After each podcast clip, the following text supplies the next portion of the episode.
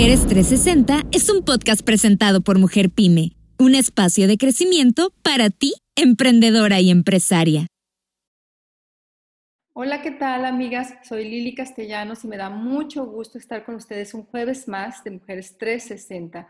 Hoy tenemos de verdad un tema que me encanta, un tema muy, muy importante y me encanta porque nos va a dar muchísimas herramientas y nos va a dar un norte que ahorita todos necesitamos. Y sobre todo los que estamos emprendiendo proyectos, sobre todo todas aquellas que están con sus proyectos un poquito atorados. Y este tema se llama justamente cómo sobrevivir en las pymes, cómo las pymes vamos a lograr sobrevivir. Y para eso tenemos un súper experto. Pero antes de que entremos a este tema, acuérdense que es muy importante importante que compartan, que todos conocemos a alguien que puede necesitar de toda esta información tan valiosa que damos todos los jueves. Por favor, comparte, dale like y acuérdate que estamos en el canal de Spotify de Mujeres 360 y estamos en el YouTube y también estamos en todas las redes sociales de Mujer Pyme. Así que, bueno, no quiero quitar más tiempo porque tenemos hoy un súper experto, tenemos a una persona a la que yo admiro muchísimo, que ha sido un gran maestro para mí y me siento muy, muy contenta de que hoy quiera compartir con todas ustedes, con todas las mujeres que estamos aquí y que estamos aprendiendo, pues con los mejores expertos como es Luis Echeverría. Me da mucho gusto, Luis, tenerte aquí. Quiero comentarles un poquito de él para que conozcan la trayectoria de estos grandes expertos y ahorita en el caso de Luis Echeverría, él cuenta con una amplia experiencia eh, y una reconocida, muy reconocida y me consta, trayectoria internacional en los sectores de la banca de inversión, en planeación estratégica y en finanzas corporativas, fusiones y adquisiciones. Eh, tiene estudios de especialización en economía en London School Economics. Él ha sido hasta hoy el director más joven en la historia de Bancomer, habiendo asumido el cargo de subdirector de la División Internacional a los 23 años de edad, líder de la primera edición de Global de obligaciones subordinadas en Londres para capitalización de la banca en 1981. También ha sido vicepresidente de Republic International Bank of New York, presidente de Interamerica Capital Corp, director ejecutivo de Giromex, presidente de Jump Corp, presidente de Aerospace Solutions y desde hace 35 años presidente de Interamerican Investment Group. Pero bueno, Luis tiene una trayectoria increíble, aparte de ser catedrático en varias universidades, entre ellas USCSD, ha sido eh, presidente de algunos organismos empresariales, como la Asociación de Empresarios USA, entre muchas otras. Creo que si nos ponemos aquí a decir todo el historial tan increíble que tiene Luis, nos vamos a eh, llevar toda la, toda la plática. Así que Luis, te doy la bienvenida. Me da mucho gusto que estés aquí. Sé que tienes mucho que compartir a las emprendedoras y sobre todo en este tema que tenemos hoy tan importante y que es algo que pues todas de alguna manera nos estamos preguntando cómo podemos sobrevivir las pymes. Y para aclarar, para todas aquellas que están entrando, eh, que están empezando sus negocios, las pymes son todas las pequeñas y medianas empresas. Y aquí tenemos un tema amplísimo, pero bueno, bienvenido Luis, por favor, quiero que te conozcan un poquito más. Adelante. Muchas gracias, Lili. Qué, qué honor estar y qué enorme reto me impones porque el espectro de las pymes es muy amplio. Eh, eh, puede estar las empresas que inician, las que van a la mitad de su recorrido de crecimiento y rentabilidad, aquellas que ya tienen ventas multimillonarias, pero siguen siendo pymes, y que luego entonces tienen estructuras eh, más sólidas eh, y mercados más amplios y, posibilidades mayores de tecnología. Entonces, voy a tratar de concentrarme en que el lenguaje sea muy flexible, que sea un lenguaje muy sencillo para que todo el espectro de tu auditorio eh, pues pueda entenderlo sin, ninguna, sin ningún problema. ¿Qué va a suceder de aquí en adelante por lo que resta de este año sin querernos ir demasiado lejos al 2022? ¿Y cuáles son los retos que presentamos? Este año tenemos que considerar para los negocios pequeños y grandes un factor extraordinariamente importante que se llama inflación. Hay una inflación, antes era proyectada, hoy ya está declarada. Hay inflación en Estados Unidos por primera vez en décadas.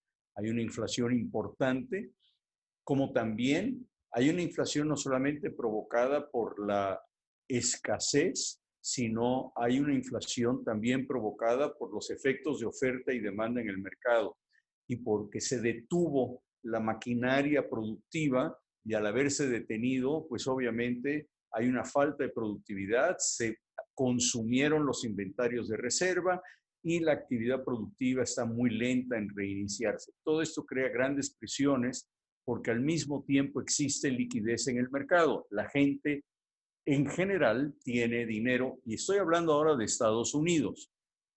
Nos afecta porque tenemos un índice de importación o dependencia de la importación para nuestros insumos en México. Por eso es muy importante ver qué sucede del otro lado de la frontera sin irme a otros hemisferios y a otros países, simplemente del otro lado de nuestra frontera baja californiana. Tengo entendido que el programa de Lili Castellanos Pymes Internacional, Mujer Pyme Internacional, pues ya hoy sí es internacional y abarca otros hemisferios en Centro y Sudamérica. Eh, eh, creo que tiene ese alcance. Entonces, al final del día, creo que estos conceptos afectan, no importa donde usted que nos está viendo esté sentado o sentada en este momento. Entonces, tenemos que considerar la inflación en Estados Unidos porque estamos sujetos a la importación de insumos básicos. Claro. Tenemos que estar sujetos y atentos a la inflación de Estados Unidos porque es al mercado muchas veces a donde vamos a regresar después de haber agregado un valor eh, si es que importamos insumos, realizamos transformación y reexportamos ese mismo producto con un beneficio de valor agregado. Para acabar con el concepto de inflación, porque me puedo quedar en un tratado de economía global durante semanas hablando de eso y en realidad el tiempo que tenemos son escasos minutos simplemente para recordarles que en México la inflación también ya está declarada. La inflación básica declarada para este año es del 6,5%. Yo considero que la inflación real está entre el 8,5-9% y hasta el 12% en muchos de los materiales y de los insumos. Obviamente, recuerden, la canasta básica bajo la cual se determina la inflación, para decirlo de una manera chistosa, es la tortilla y los frijoles pero estoy seguro que usted en su negocio tiene una dependencia mucho mayor y mucho más amplia que la tortilla y los frijoles para sus insumos, la renta, la nómina, tecnologías y demás. Todo está sujeto a un rango de inflación muy distinto a la canasta básica. En un escenario inflacionario es muy importante proteger su dinero. ¿Y cuál es la manera de proteger su dinero? Si usted todo lo tiene en efectivo abajo del colchón, esos 100 pesos que tiene hoy van a valer 90 pesos en unos meses. ¿Qué significa? Que hoy con lo que usted adquiere con esos 100 pesos, nada más va a poder adquirir el 90% o 9 pesos de aquí a unos meses. El poder adquisitivo se le va a depreciar por la inflación. ¿Cómo lo puede remediar? Anticipándose. Si tiene posibilidades, en vez de tener efectivo abajo del colchón, adquiera inventarios hacia adelante porque los va a poder revaluar. Lo que compró en 10 lo va a poder revaluar a 11 y a 12 hacia adelante por el efecto inflacionario global que existe. Y eso es una manera de no depreciar su dinero, sino apreciar su dinero mediante los activos, los inventarios que ustedes compren en anticipación de que sean, de que sean afectados por subidas de precio. Claro, importantísimo que también se tome en cuenta esta parte, todo lo que es la planeación anual, ¿no? Porque estamos planeando ahorita de cómo sobrevivir a lo que está en este momento, en esta situación, sin contemplar precisamente este tema tan importante donde ya lo que planeamos ahorita pues no va a funcionar absolutamente para nada para los cambios que estamos teniendo inflacionarios, ¿no? Lo que apunta Lili me lleva a otro comentario. Tradicionalmente hacemos planes de negocios de 3 y 5 años. Hoy en día los planes de negocios deben de durar cuando máximo un año y en realidad es de seis meses, porque las variables a las que estamos sometidos hoy en día definitivamente tienen una dinámica muchísimo más acelerada, por lo que nuestros planes de más largo plazo, que no sean de seis meses, máximo un año, con seguridad van a estar totalmente fuera de tono. Claro, claro. Me voy a ir a otro asunto que se llama recesión. Por cierto, mi plática va a terminar con notas muy alentadoras y positivas y realistas. Qué bueno, qué buenas noticias me das. Pero para llegar al realismo y a lo positivo tenemos que conocer los retos. Claro. Aquellas personas que todo es bonito y, y todo va a salir bien porque ya vas a ver que todo va a salir bien, son los primeros que se van a caer. Entonces, el, el primer ingrediente de salir adelante, de subsistir, es no tenerle miedo a conocer la realidad y los retos bajo los cuales nos vamos a presentar. ¿Qué significa recesión? Recesión es cuando nadie compra. Recesión cuando todo el mundo está encuevado. Recesión es cuando existe un exceso de deuda y existe poco capital líquido. Entonces, en un ambiente recesivo como es este año 2020, y el inicio del 2021, donde la actividad económica ha sido tremendamente represiva por la pandemia principalmente, en esta recesión, la única manera de podernos cuidar es teniendo liquidez, muy por el contrario de la parte del periodo inflacionario. Y, y, esto no es que me haya vuelto loco ni se me haya olvidado que empezamos con inflación y ahora estamos hablando de... A ver, a ver, explícame un poquito. Hablamos que con inflación estamos comprar inventarios y que no queremos tener dinero abajo del colchón. Y en recesión, lo que no queremos es comprar inventarios porque no se los podemos vender a nadie, nadie los compra, y lo que queremos es dinero abajo del colchón porque en periodos recesionarios en realidad los inventarios van a valer menos porque tienen menos eh, eh, son menos comerciales o tienen menos, eh, menos rotación. Entonces los inventarios van a bajar de precio, la gente va a estar más animada a rematar lo que han no podido vender porque el mercado está recesivo. Lo que nos encontramos hoy es una balanza muy delgadita entre un periodo inflacionario combinado con recesivo. Y ese es el enorme reto.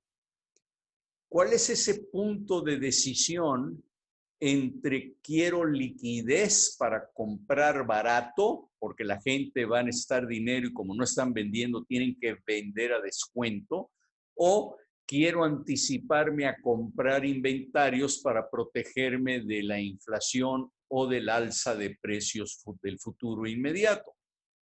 Esta ecuación ligada se contesta dependiendo de cuál sea su giro del negocio, porque no todos los giros de los negocios ni están en periodo recesivo, ni todos están en un periodo inflacionario. Dentro de los propios productos, si ustedes están en un área comercial, no todos los productos reaccionan de la misma manera. Unos son productos de mayor necesidad y se defienden mucho más en la recesión porque tienen demanda constante. Otros productos se defienden de manera distinta a lo que es la inflación, por ejemplo, metales, madera, cemento, que han sido grandemente afectados en la línea de la logística o en los valores de producción en los últimos en el último año y medio esos están totalmente dentro del rango de la inflación. Mi pregunta es, tú conoces tu auditorio mucho mejor que yo. Hasta donde voy, ¿es un concepto que es digerible y entendible o requiere de mayor aclaración? No, yo creo que sí. Digo, aquí tenemos emprendedoras que están iniciando y otras en etapa media.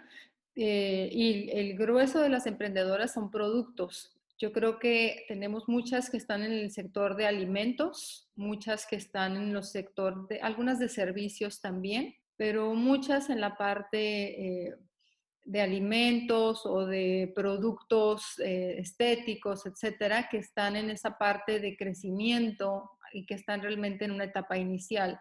Yo creo que ahí son las que más información requieren, eh, justamente porque ahorita es la parte de cómo puedo sobrevivir. Como tú dices, si hablamos de inventarios, si estamos hablando de qué tanto puedo invertir o qué tanto debo invertir en inventarios en este momento para prevenir o me voy a llevar con mucho cuidado o de plano voy a tener que reinventar mi negocio porque tuvimos el caso de algunas que tuvieron que reinventarse y meterse también en, tecnología y meterse también en temas digitales para buscar justamente esa sobrevivencia. Yo creo que aquí se trata de que vean un parámetro completo de cuál es realmente nuestra perspectiva y hacia dónde nosotros podemos agarrar así que un salvavidas, ¿no? ¿Cuál es, ¿Qué es lo que nos puede llevar realmente a seguir, no nada más sobreviviendo, sino poder crecer?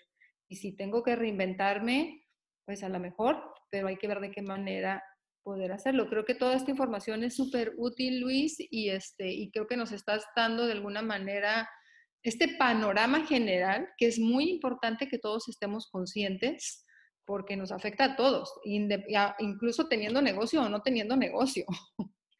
Este, pues estamos iniciando, porque el siguiente elemento se llama liquidez, dinero, y el dinero, la liquidez se representa en recursos propios, representa el flujo y el flujo no son las utilidades, es la diferencia entre lo que ingresa y lo, egresa, lo que egresa, eso es flujo, y no necesariamente el flujo es nuestro, es simplemente el dinero que entra y sale. Lo único que pertenece a nosotros es el capital que metemos y la rentabilidad o el margen de la operación. Lo demás no nos los podemos gastar porque no nos pertenece. Y si nos los gastamos, nos estamos comiendo el capital y cuando vengamos a ver, nos tragamos el flujo y no vamos a tener con qué hacer absolutamente nada. Entonces, llamada de atención, el flujo no es utilidad, el flujo es simplemente flujo. En esta época, y ahora me voy a concretar nada más en México, me voy a retirar de Estados Unidos, la banca está haciendo un papel mucho menos representativo en las posibilidades de las pymes como una fuente de suministro de recursos. ¿Por qué?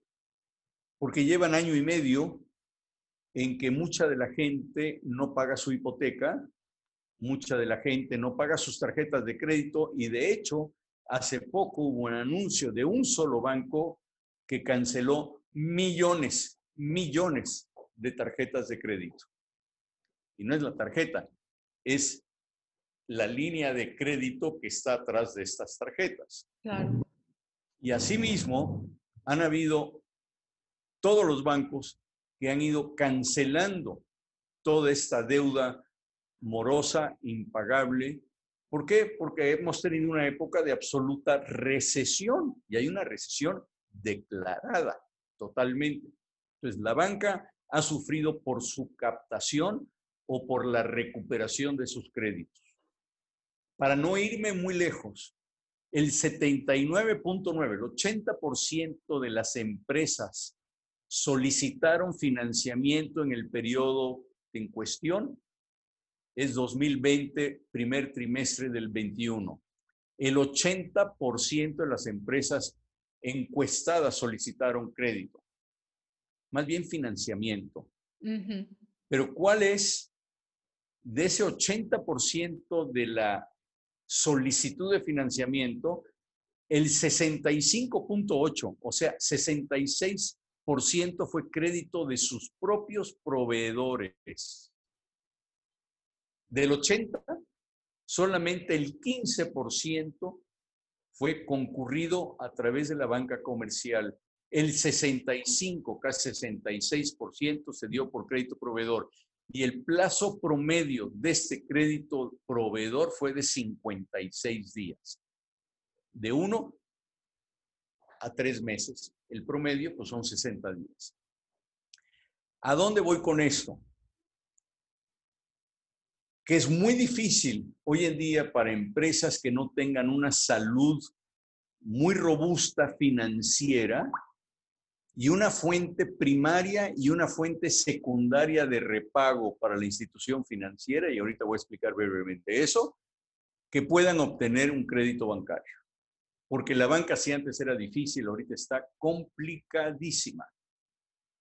Y la banca se ha dedicado a la captura del depósito y a cobrar unos honorarios, no son honorarios, unas comisiones exorbitantes por los servicios que ofrece. La banca mexicana es una de las bancas más caras del mundo. Entonces se convirtió en una banca de servicios más que de una banca de intermediación. ¿Y qué es lo que nos queda? Nos queda con nuestros proveedores. Oye, yo te compro tu producto, pero me tienes que dar plazo para que yo lo modifique, le agregue valor, lo comercialice, lo venda y le dé crédito al que me compra y cuando lo recupere voy a estar en posibilidad de pagarte, lo cual nos lleva a que la pyme tiene que convertirse en una experta en el análisis de la tesorería y en el equilibrio entre las cuentas por cobrar y las cuentas por pagar. Por pagar. Y eso se dice fácil, pero es verdaderamente conocer su mercado, conocer su producto, conocer sus proveedores y ver hasta dónde pueden estirar la liga en el crédito de su proveedor y hasta dónde van a estirar la liga sus clientes pidiéndoles términos de pago. Muchos van a poder pedir el crédito del proveedor y su sistema de ventas es al contado. Bueno, pues entonces tienen un sistema invertido. Tienen 30, 60 o 90 días que les da el, el proveedor y ustedes van a recuperar a la vista, lo van a recuperar cash. Entonces tienen un flujo positivo que los va a ayudar en su capital de trabajo, que les va a durar ese flujo positivo 30, 60 o 90 días. Sí, es, es un arma de dos filos totalmente eso. Y yo me acuerdo, no, no con esta pandemia, me acuerdo a muchos años atrás que había mucho de esta filosofía, sobre todo empresas grandes o empresas medianas, financiándose con sus proveedores. Y en vez de pedir los créditos a los bancos para poder crecer, poder invertir en otras cosas, en equipamiento, etcétera, se financiaban de los proveedores, pero era un abuso en el cual muchas veces tronaban al proveedor. O sea, realmente era un mal uso de estarse financiando, no era esa negociación. Yo creo que ahora lo que he visto y que, vi a partir del año pasado justamente es esa parte de unión y de solidaridad entre proveedores y entre empresas, hablando obviamente en, en, empresas pequeñas y medianas, y cómo se negoció con los proveedores, porque es ahora, vamos a ayudarnos para que tú sobrevivas y para que yo también pueda sobrevivir. O sea, no te voy a ahorcar a ti y nos vamos sosteniendo, porque tampoco a, uno le conviene que se muera el otro, o sea, es una relación totalmente bilateral, ¿no? Y yo creo que esa es la tendencia que, que debe de prevalecer y que debe de fortalecerse. Sí lo vi más, sí lo vi mucho más, sobre todo en la parte de emprendimiento. De hecho, es una de las cosas que nosotros impulsamos mucho, saber, vamos viendo cómo apoyarnos. O sea, qué es lo que tú produces y qué es lo que tú haces y cómo nos vamos ayudando entre todos. Es esa negociación sana y que ahorita, pues yo creo que como me estás confirmando que es necesaria, ¿no? Básicamente, por cómo están los bancos, de verdad es, es para llorar. Finalmente, un reto adicional al cual no les tengo una solución, pero que lo tienen que tomar en cuenta, es la administración pública. Abrir una empresa es un dolor de cabeza, cerrarla es una migraña. Totalmente. Operar una empresa es un dolor de cabeza, el cumplimiento es una migraña. y no tengo la solución porque como yo no soy el dueño de la administración pública ni el que maneja la eficiencia en carga administrativa y el cumplimiento, lo que sí les puedo decir es lo siguiente.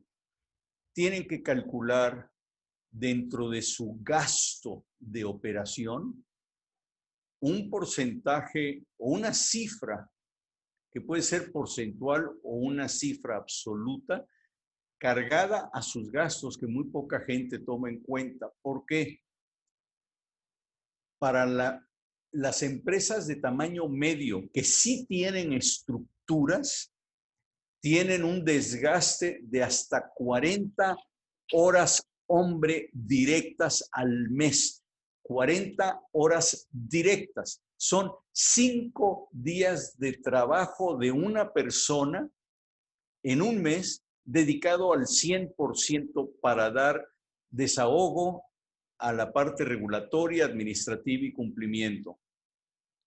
Eso tiene un costo.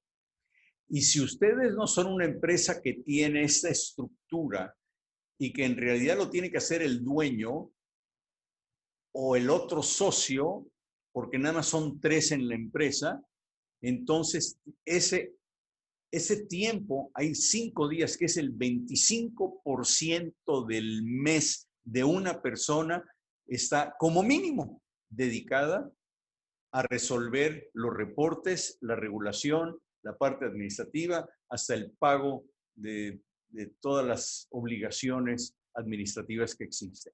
Lo voy a dejar aquí en este tema porque desgraciadamente hoy la administración pública no está digitalizada, entonces no les puedo recomendar que se digitalicen porque no tienen a dónde ir, porque no hay un receptor. Entonces lo vamos a dejar como un tema sordo, pero que quería apuntar, tienen que tomar en cuenta para calcular su costo operativo, tienen que calcular un gasto de administración pública que es en muchas ocasiones significativo. Sí, totalmente. Bien. Pero ya danos una luz en el camino, Luis, por favor.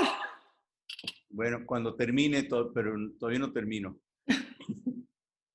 este, vamos a hablar, yo quise apuntar en el principio de esta plática los, principales retos con los que nos encontramos. Inflación, recesión, liquidez, eh, recursos operativos, institucionales, personales, capital, proveedores y demás. Y por último, nada más toqué brevemente la parte de administración pública. Pero ahora vamos a irnos del otro lado y les voy a pasar algunas cosas que estoy seguro que todos saben, pero que a veces se nos olvida aplicar lo que ya sabemos.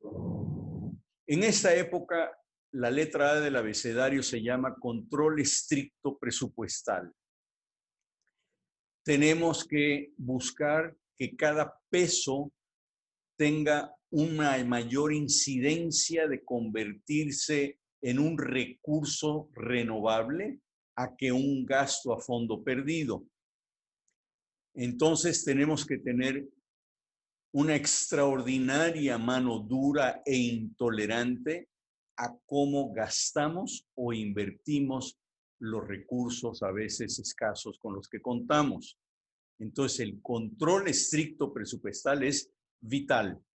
No pensar que porque el cliente nos pagó ya ganamos. Es muy posible que estemos operando con pérdidas que nuestro costo, el costo de la materia prima de transformación, el servicio y el gasto sumado sea superior a nuestro precio de venta. Y pensamos que como ya cobramos, tenemos dinero en el banco o en el bolsillo y pues ya la hicimos. No.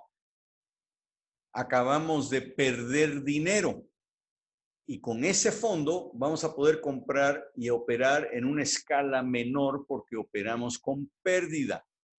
Entonces, yo tengo un ejemplo que me encanta y de hecho lo voy a, decir ahorita, espero no desviarme mucho y el que tiene poco tiempo aquí soy yo. Este, yo hice para Uber en San Francisco, que es la casa matriz de Uber, pues yo creo que de todo el, de todo el mundo, pero bueno, este, hice una matriz para desmentir a Uber del por qué ellos publican que sus choferes ganan X cantidad de dinero cuando no es cierto. Y por supuesto, Uber nunca publicó mi tesis. Ellos me contrataron para esa matriz y cuando la saqué, me pagaron, desde luego, pero nunca la publicaron. El hecho es este. Un chofer Uber tiene que tener un carro, gasolina, mantenimiento, desgaste, seguro, y no es el seguro normal, es un seguro comercial, más su tiempo. Todo eso entra en una canasta que se llama costo y gasto de operación y recibe de Uber un porcentaje de la cuota que le está cobrando a los pasajeros. Al final del día, en mi modelo, el chofer Uber manejaba 10 horas diarias por 5 días de la semana. Y ese chofer tenía un ingreso bruto promedio de aproximadamente 10, lo que le quedaba eran 10 dólares por hora de trabajo. Pero si trabajaban 50 horas y tiene a 10 dólares por hora, pues le quedaban 500, ¿no? Decían 500 dólares a la semana, vamos a pensar que el mes nada más tiene cuatro semanas, son 2 mil dólares al mes. No, díganme ustedes, choferes en México, ¿quién gana 2 mil dólares para el bolsillo mensuales? Pues todo se destruye cuando esos 2 mil dólares había que pagar la gasolina, el seguro comercial, las llantas, el desgaste y al final del día, ese chofer en realidad estaba ganando entre 6 y 7 dólares. La hora, lo cual es menos de lo que gana alguien en un puesto de hamburguesas, que no tienen los riesgos tan enormes de manejar miles de millas o kilómetros al, al mes, ni el riesgo enorme de transitar en las carreteras, ni de que lo roben, ni de que les hagan asquerosidades y media en su coche. O sea, es mucho más rentable. Con razón no lo publicaron. es mucho más rentable hacer una hamburguesa y menos peligroso que manejar Uber. Bueno, ese ejemplo es bueno. Ah, y no, perdón, se me olvidó lo más importante. Ninguno en mi muestra, porque entrevisté más de 500 choferes de Uber, ninguno, ni uno solo me habló de depreciación de su coche. Wow. La depreciación de un coche que tú lo manejas 50 mil millas al año, la depreciación es entre el 30 y el 40% anual. El coche que te costó 10 mil, ahora nada más lo puedes vender por 6 mil. Esos 4 mil dólares de depreciación se los tienes que agregar a tu costo y a tu utilidad. En realidad, pues te queda nada. Si tienes el coche tres años, lo vas a, vas a tener que pagar porque te lo compren, porque le acabas de meter 150 mil millas y la depreciación es del 80%. Entonces, nadie se fija en que el equipo que está utilizando para ofrecer un servicio está sujeto a una depreciación masiva y esa depreciación se la tienen que restar a lo que ellos llaman utilidad. Bueno, Quise hacerlo del Uber porque estoy seguro que en este auditorio habrá mucha gente que utiliza equipos, ya sea equipo de transporte para distribución o equipo de transporte para recoger los inventarios o equipo de transportes para dar un servicio. Entonces, la depreciación de ese equipo por el uso normal en ofrecer ese servicio puede ser tan importante que puede ser la respuesta entre que si su servicio sea rentable o no por la depreciación del equipo principal que se utiliza para ese negocio. Entonces, hemos hablado del gasto que sea renovable, estructura y organización funcional, lo cual significa que debemos de tener una estructura donde la eficiencia de cada uno de los participantes en nuestra línea de funciones tiene que ser eficiente y tiene que ser rentable y tiene que ser ágil y tiene que contribuir al yo todo lo que hago en mis empresas, siempre me olvido todo el estado de resultados, nada más me interesa la última rayita hasta abajo, gané o perdí. Y cada empleado tiene que tener una rayita abajo. ¿Qué contribuiste a las utilidades de esta empresa? Si no contribuyes, no tienes nada que hacer aquí. Porque en, en una época de esta manera no nos podemos dar el lujo de tener una nómina ociosa o una nómina no eficiente. Tenemos que entonces, luego entonces, tener una inversión inteligente y estratégica. Tenemos que revisar, lo apuntaba Lili hace un rato, el producto o servicio. Tenemos que actualizarlo. Las nuevas condiciones del mercado, entre paréntesis, cliente, empaque, presentación, actualización del valor en la oferta. Lo que estoy vendiendo tiene el mismo valor hoy que tenía ese valor para el cliente hace un año o tengo que cambiar la oferta de valor bajo las circunstancias actuales. Nuestra competencia, por supuesto que ha cambiado muchísimo.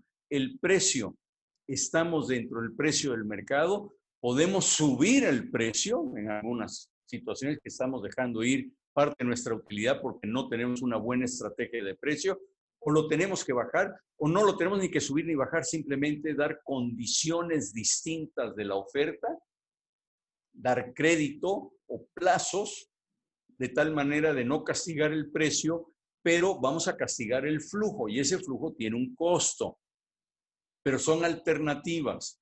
La entrega y la logística. Antes teníamos que tener una tienda donde la gente venía a comprar en muchos de los casos. Ahora vendemos por internet. Así es. Tenemos que revisar nuestra publicidad y mercadotecnia, medios de fondo y forma. ¿Por qué?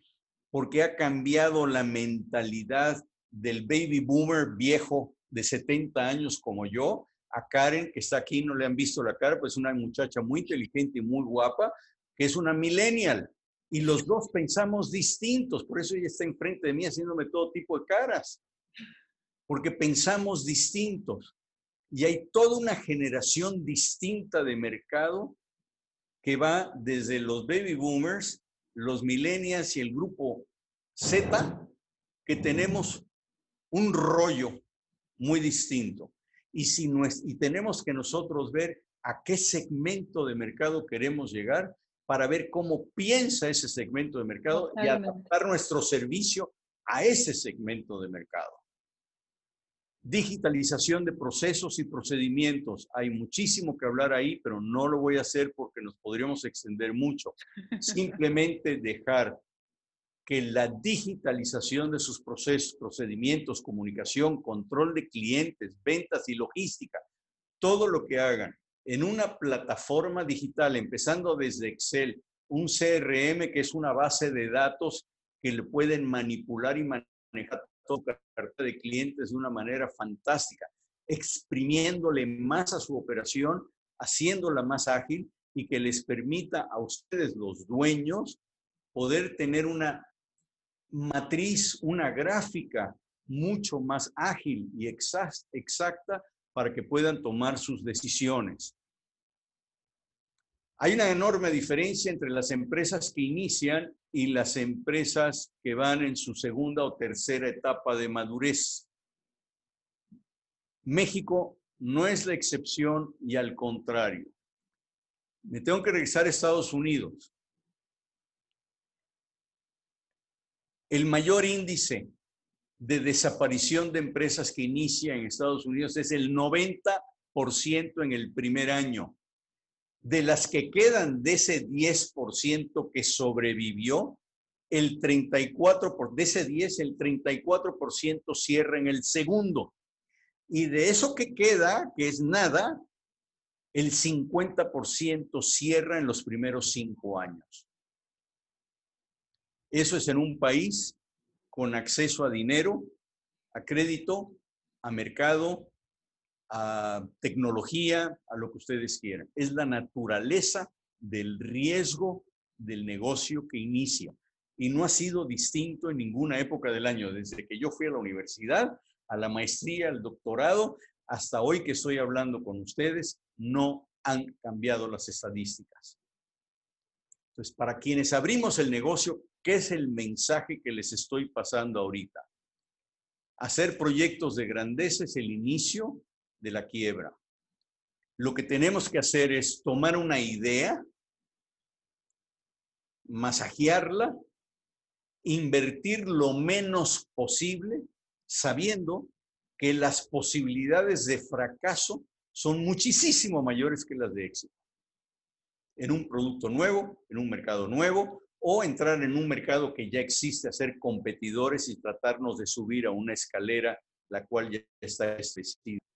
El mensaje, para irme muy rápido, es el negocio que inicia es del mayor y más absoluto riesgo, para lo cual requiere de un temperamento, de un temple, de una astucia especial del emprendedor para iniciar un negocio nuevo.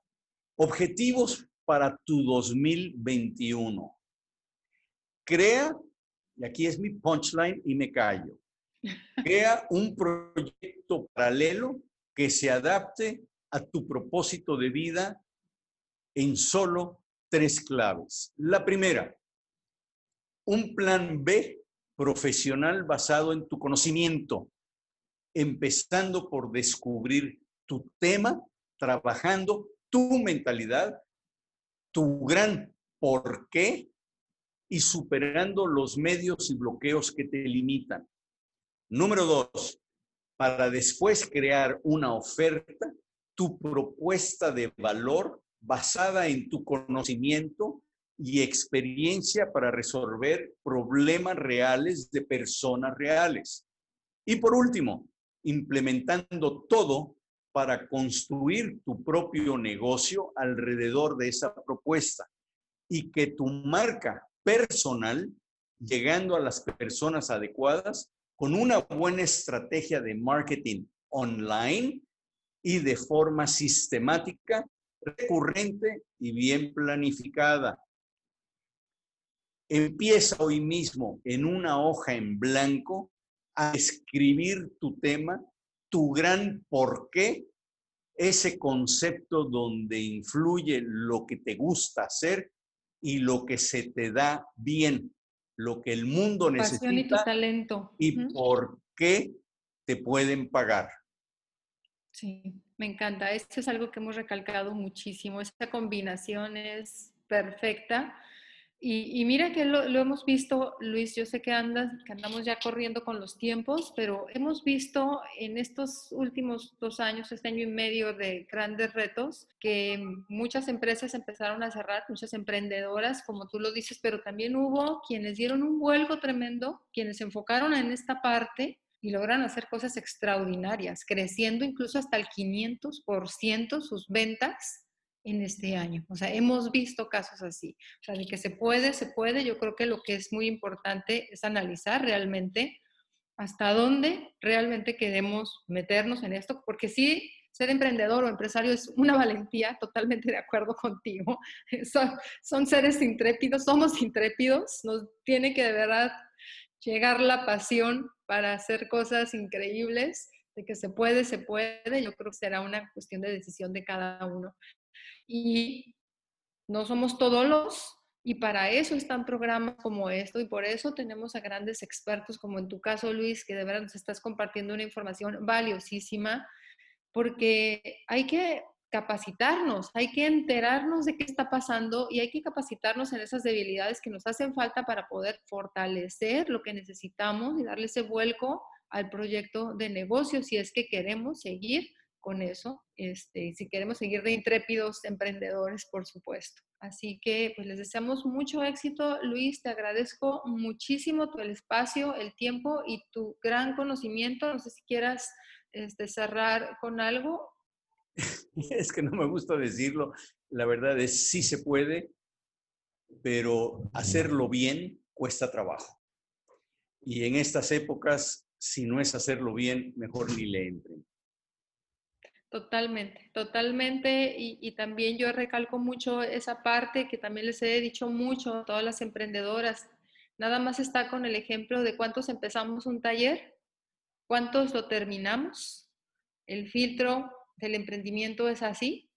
Realmente quienes llegan y quienes terminan son los que tienen esa decisión, esa pasión y hacen esa combinación con su talento y pueden lograr llegar. La decisión es de cada uno. Así que métanle ganas, definan bien qué es lo que quieren hacer y aquí estamos en Mujer Pyme para apoyarlas en todos sus proyectos de negocios. Y no nada más eso, acuérdense que es bien importante, para nosotros el éxito es esa parte, no nada más del éxito económico, sino la parte del equilibrio también con la vida, con la persona, con la parte familiar, o sea, llevar ese equilibrio y esa armonía de vida, o sea, calidad de vida. Así que vamos todos hacia arriba a seguirle, aquí estamos. Muchas gracias, por favor, compartan este gran tema. Luis, gracias. Y gracias a ustedes que nos escuchan. Si están aquí escuchando, es que bueno, ya estamos un paso adelante. Gracias a todas. Mujeres 360 es un podcast presentado por Mujer Pyme, un espacio de crecimiento para ti, emprendedora y empresaria.